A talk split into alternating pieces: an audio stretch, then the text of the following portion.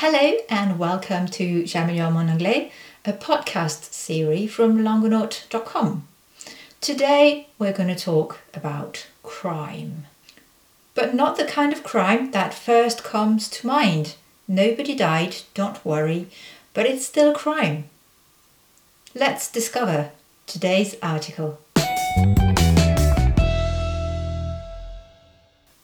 So, today we are in Italy to discover this crime I was talking about. The title of the article is Five Arrested in Italian Art Smuggling. This article is dated 2005. I haven't made any cut, but if you want to read it, you can find the link to Wikinews on longonaut.com. A little bit of vocabulary to get you prepared for this article and the story. So, first of all, the main character in the story, he is Austrian.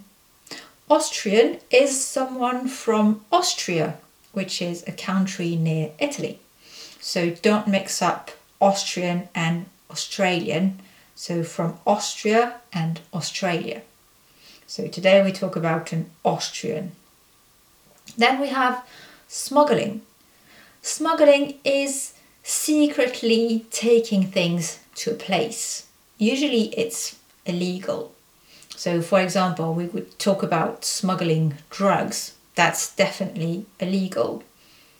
An artifact, it's a handmade object. Now, artifact has two different spellings, one British and the other one American. The first spelling is A R T E F A C T, artifact. The other one, just one letter changes, A R T I F A C T, artifact. So, really, when we say it, it doesn't make any difference. To be investigated, it's to be um, examined to discover the truth. An involvement is when you take part in something. So you can be involved in a particular situation, involved in a play, for example, or involved in a surprise. Why not? Surprise party. Um, to plunder is to steal. So taking something. To steal, to plunder. P L U N D E R credentials. Credentials are all the documents to show that someone is qualified to do a job. So, usually, you would show your credentials if there is like a security check. So, you can say, Yeah, this is my job. I have all the documents. I can come in.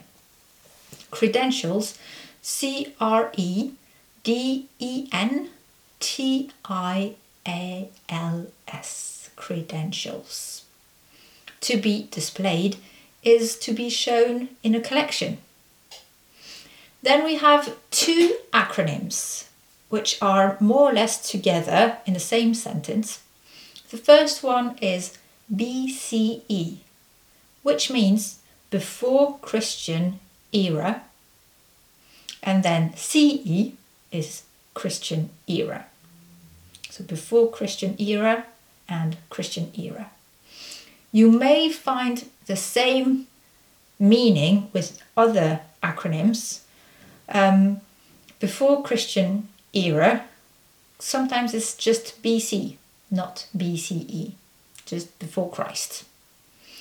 And Christian era sometimes is AD, which comes from Latin Anno Domini. Right, so I'll give you the vocabulary again. An Austrian smuggling, an artifact, to be investigated, an involvement, to plunder, credentials, to be displayed, and then the two acronyms BCE and CE. Right, let's start with the first reading, a little slow one, easy, you should understand without any problem but maybe you won't get all the details. So stay until the end of this episode to get a second reading, a second vocabulary, and a question so you can practice English yourself. Five arrested in Italian art smuggling. Numerous smuggled artifacts were found at an Austrian tour guide's home. Five Italians were arrested and 28 others are now being investigated. The Austrian, known as Mozart in the art trafficking world, received a citation for his involvement. Police claim that some 600 artifacts, which had been illegally excavated, were found. Most ranged from 8th century BCE to the 5th century CE. Many of the items were gold and silver, along with ceramics. One item, a cup, has been valued at several thousand euros. The artifacts were plundered from an archaeological site near Rome by Mozart using his tour guide credentials. Italian authorities expect that the plunder artifacts will finally be displayed in Italian museums. So, this is the crime I was talking about. Um, as you can hear, there is smuggling, that's really the name of the crime, as we can say. Um, could you hear the two acronyms that I mentioned? And which centuries are we talking about? What kind of items were stolen. Those are the kind of things you can pay attention to during the second reading if you understood the story in the first reading. Otherwise, I recommend that you listen again to the slow reading before moving on to the faster one. Before we move on to the second part of this podcast, as usual, I would say if you like it, just share it. Um, you can send me messages, talk about it to your friends.